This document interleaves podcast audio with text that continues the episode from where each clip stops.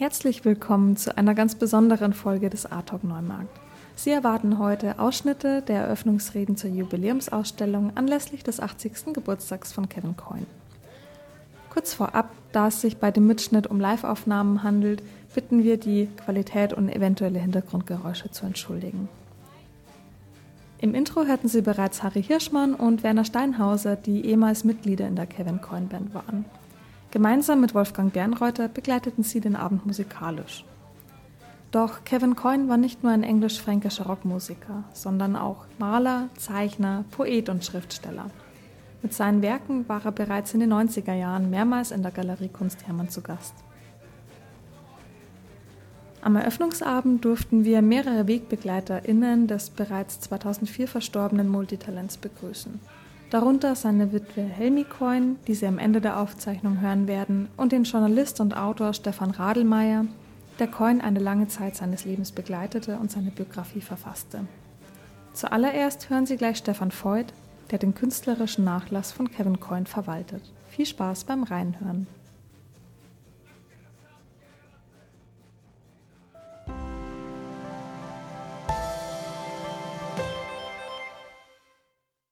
Ob ich Kevin Coyne kenne.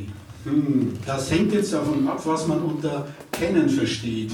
Eigentlich kenne ich ihn nicht. Also ich habe ihn nie persönlich getroffen. Obwohl, so ganz stimmt das auch nicht. Getroffen habe ich ihn schon, aber eher gehört. Ich war auf drei seiner Konzerte in meiner Heimatstadt. Daran kann ich mich deutlich erinnern. Zweimal mit einer Band und einmal im Duo. Das waren großartige Abende, aufregend, melancholisch, blusig, voller skurriler Geschichten, mal rockig, mal Bühnenspektakel, mal sentimentell klagend, aber immer amüsant, unterhaltsam, humorvoll, ehrlich, einfach echt. Er war ein singender Dichter, erzählte, was er erlebt, gesehen, durchgemacht hatte, schrie es aus sich heraus, brüllte, knarzte mit der Stimme, ging nervös auf und ab. Seine Performance war reduziert, kein Rockstar-Gehabe. Er war einfach Kevin Cohen. So habe ich ihn erlebt. Also kann man nicht sagen, dass ich ihn kenne, also nicht wirklich. Aber über die Jahre sind wir uns näher gekommen. Über seine Gedichte, seine Kurzgeschichten, seine Musik und vor allem über seine Bilder. Als ich die zum ersten Mal gesehen habe, hat es mich schier umgeworfen.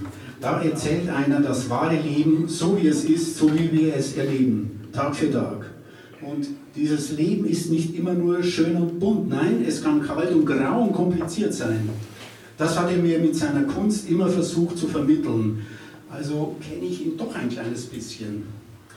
Irgendwie denke ich, wenn er noch leben würde, wären wir Freunde geworden. Wir hätten uns öfters besucht, hätten über Gott und die Welt, Fußball und die Frauen und was weiß ich noch geredet. Aber unsere Wege sind anders verlaufen. Er ist mit 60 Jahren gestorben und ich habe ihn jetzt an der Backe.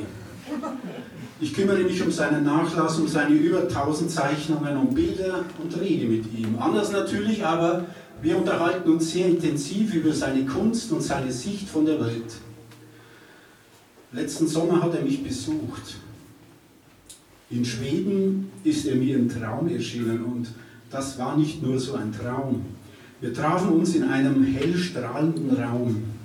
Er trug noch immer sein weißes Haar und sah richtig gut aus, so erholt, so relaxed. Hatte keine Probleme mehr mit der Luft und freute sich, mich zu treffen, kam mit offenen Armen auf mich zu und wir setzten uns an einen Tisch. Er trug eine braune Korthose und eine ärmellose Fernfahrerjacke. Später erfuhr ich, dass er tatsächlich so eine Jacke besaß. Wir hatten uns so viel zu erzählen, was wir gar nicht merkten, wie schnell die Zeit vergeht. Als er aufstand, fragte er mich, ob ich nicht mit ihm mitkommen wolle.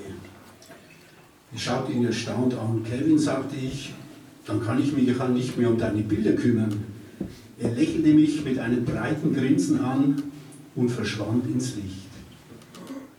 Ob ich Kevin Cohen kenne? Ich denke, wir sind gute Freunde. Vielen Dank.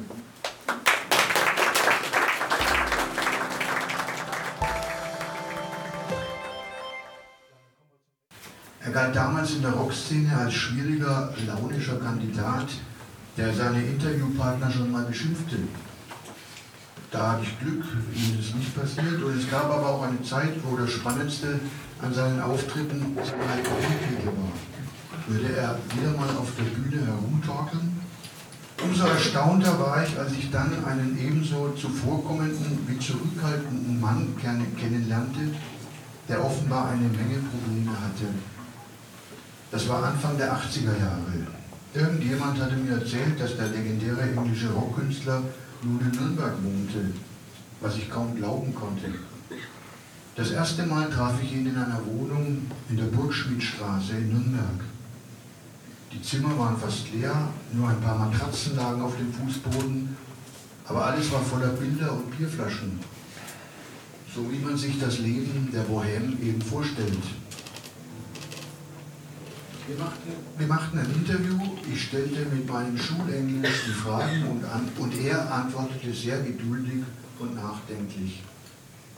Es war der Beginn einer besonderen Freundschaft und ich weiß bis heute nicht, was dieser vom Leben gebeutelte, mit so vielen Talenten gesegnete Mann an mir, dem zehn Jahre jüngeren Journalisten, gefunden hat. Und natürlich hatte dabei auch Helmi, sein persönlicher Schutzengel, die Hände im Spiel. Manchmal rief Kevin aus heiterem Himmel an und sprach mit ihr über Gott und die Welt. Selbstverständlich auf Englisch, denn bis zum Schluss weigerte er sich standhaft, Deutsch zu sprechen, obwohl er es fließend verstand. Wir wohnten in Nürnberg nicht sehr weit voneinander. Manchmal trafen wir uns in seiner Stammkneipe Trocadero, da war er längst trocken und trank nur Kaffee und Wasser. Immer hatte er irgendwelche Projekte im Kopf. Ein paar davon haben wir auch gemeinsam ausgelegt, zum Beispiel Paradise, das erste Buch von Kevin Coyne in deutscher Übersetzung.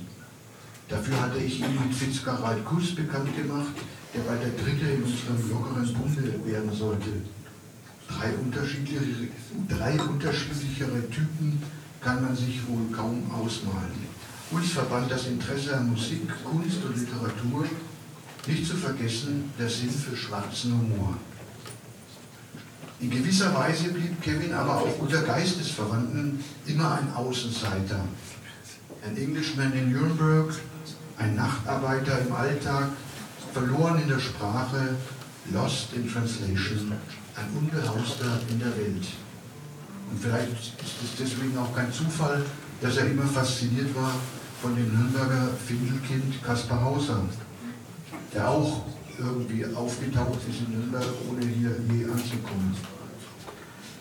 Zugleich hatte er aber wie viele einsame Seelen eine große Sehnsucht nach Familie und Freunden und er hatte ein großes Herz für Kinder, aber auch für andere Außenseiter der Gesellschaft, für Kranke, für zu kurz gekommene, schräge Gestalten und für Teddybären. Kevin war stets auf der Suche nach Neuem, ein Improvisationskünstler, der an der Kunstakademie studiert hatte, seine Sympathie für die Punkbewegung aber nie leuchtete. Die Nähe seiner Bilder zu Comics und Cartoons ist nicht zu übersehen. In den letzten Jahren seines Lebens hatte Kevin mit gesundheitlichen Problemen zu kämpfen. Wegen seiner Lungenkrankheit war er auf ein Sauerstoffgerät angewiesen. Trotzdem arbeitete er wie ein Besessener weiter und hatte den Kopf immer voller Pläne. Kurz vor seinem Tod im Dezember 2004 bereitete er ein Konzert in der Nürnberger Tafelhalle vor. Wir trafen uns in seiner Wohnung in Johannes für ein Interview. Es entwickelte sich ein Gespräch über Kunst, Krankheit und die letzten Dinge. Im Nachhinein betrachtet hat er mir seine Abschiedsrede diktiert. Er wirkte mit sich und der Welt endlich im Reinen. Was danach geschah, kann ich mir schlecht erklären, nur beschreiben. Bin ich ein bisschen, bin ein bisschen neidisch auf den Stefan Freud über seine Geistererscheinung von Kevin. Ich bin nicht esoterisch veranlagt, aber nach Kevin, Kevins Tod hatte ich lange Zeit das Gefühl, dass er oder sein Geist still around war. So etwas habe ich nie wieder erlebt. Und irgendwann hatte ich den Eindruck, dass ich Kevin noch etwas schuldig war. Ich musste seine Geschichte erzählen. Bei einer Recherchereise nach England, bei der auch die Helmi mit dabei war, wurde mir klar, welch wichtigen Einfluss Kevin Coyne auf viele später berühmt gewordene Künstler und Musiker hatte.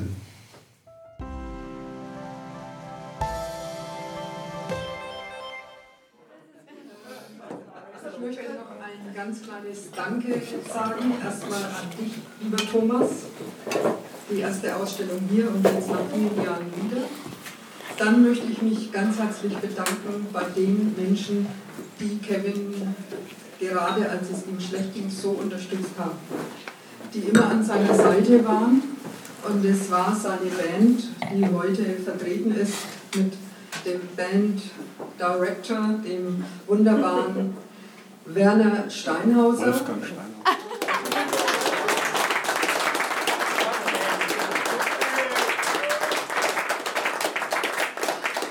Danke, Helmi, wäre nicht nötig gewesen. Sehr gerne. Meine Mutter sagte immer zu, über ihn, über den Werner Steinhauser, wenn sie ihn traf, so ein feiner Mann. Und es ist er bis heute geblieben, ein feiner Mann, ein wunderbarer Mensch. Und der Herr Hirschmann, der Bassist genauso, der Kevin begleitet hat. Und Werner und Harry haben bis äh, zuletzt nicht nur äh, die Band äh, organisiert und die Musik gemacht, sondern sie waren auch ich sag mal, die Krankenschwestern, denn Kevin konnte in den letzten Jahren, beiden Jahren ja nur noch mit Sauerstoff auftreten. Er wollte auftreten und musste aber immer seine Sauerstoffflasche dabei haben, was nicht einfach war. Auch äh, das Ganze in England zum Beispiel und da hat die Band also Unglaubliches geleistet. Ich war nie dabei, aber Kevin hätte das nie geschafft ohne diese wunderbaren Menschen an seiner Seite. Und dafür bin ich wirklich ganz, ganz dankbar. Ich möchte das einfach hier noch einmal so sagen. Und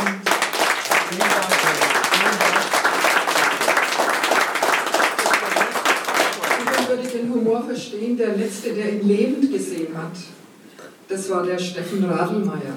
Der Steffen kam äh, an einem Dienstagabend zu einem Interview mit einem Fotografen. Das Interview dauerte länger, sie kamen ins Plaudern weit über Mitternacht hinaus. Ich ging zu Bett und am frühen Morgen verstarb Kevin sozusagen in meinen Armen. Der Steffen hätte nie gedacht, dass er der Letzte ist, der ihn gesehen und gesprochen hat. Kevin sollte am nächsten Tag in Wien auftreten. Das Konzert musste abgesagt werden. Und damit war auch mein Leben ein anderes. Und ich danke dir, lieber Steffen, dass du danach alles nochmal zusammengeführt hast in deinem wunderbaren Buch, das auch heute hier äh, natürlich zu kaufen ist, wo du die Freunde interviewt hast, die Bekannten. Und ich habe heute das allererste Mal in deinem Buch gelesen. Ich habe bis jetzt es nicht fertig gebracht, auch nach diesen Jahren, aber jetzt habe ich es geschafft und dachte nur, wow, so ein tolles Buch. Vielen Dank, Steffen. Danke, Dank an euch, an Sie, dass, Sie, dass ihr gekommen seid und euch erfreut an den Werken, an der Musik und Vielen Dank, Thomas, und ja, schön. Danke, Helene.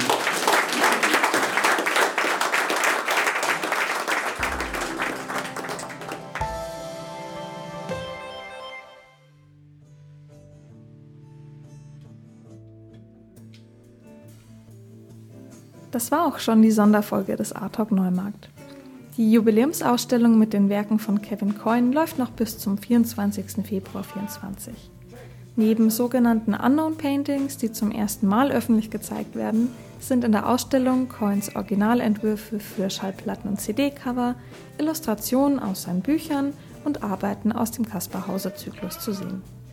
Unsere Eröffnungszeiten sind von Dienstag bis Freitag 11 bis 18 Uhr und samstags von 10 bis 14 Uhr. Schauen Sie gern vorbei, wir freuen uns auf Ihren Besuch.